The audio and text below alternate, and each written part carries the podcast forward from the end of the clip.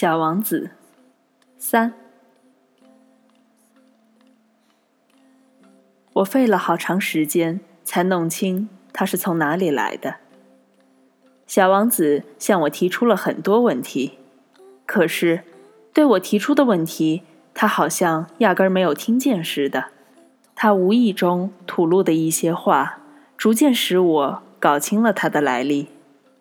例如。当他第一次看见我的飞机时，他问我说：“这是啥玩意儿？”“这不是玩意儿，它能飞。这是飞机，是我的飞机。”当我很骄傲地告诉他我能飞，于是他很惊奇地说：“怎么，你是从天上掉下来的？”“是的。”我谦逊地回答。啊，这真滑稽！此时，小王子发出一阵清脆的笑声，这使我很不高兴。我要求别人严肃地对待我的不幸。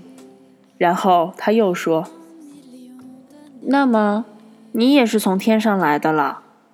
你是哪颗星球上来的？”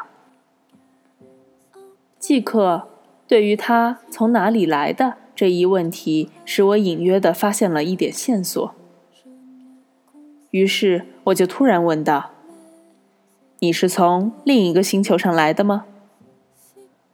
可是他不回答我的问题，他一面看着我的飞机，一面微微的点头，说着：“可不是嘛，乘坐这玩意儿，你不可能是从很远的地方来的。”说到这里。他就长时间的陷入了沉思之中，然后从口袋里掏出了我画的小羊，看着他的宝贝入了神。你们可以想见，这种关于别的星球的若明若暗的话语，使我心里多么好奇，因此我竭力想知道其中的更多奥秘。你是从哪里来的，我的小家伙？你的家在什么地方？你要把我的小羊带到哪里去？他沉思了一会儿，然后回答我说：“好在有你给我的那只箱子，晚上可以给小羊当房子用。那当然，如果你听话的话，我可以再给你画一根绳子，白天可以拴住它。”我的建议看来。有点使小王子反感。拴住他，多么奇怪的主意！如果你不拴住他，他就到处跑，他会跑丢的。我的这位朋友又笑出了声。你想要他跑到哪里去啊？不管什么地方，他一定会往前跑。这时。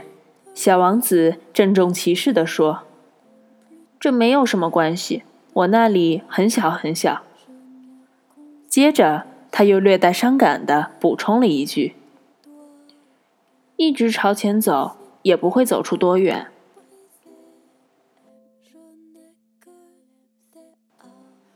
你好，这里是 FM 九幺七零三六，我是林讯。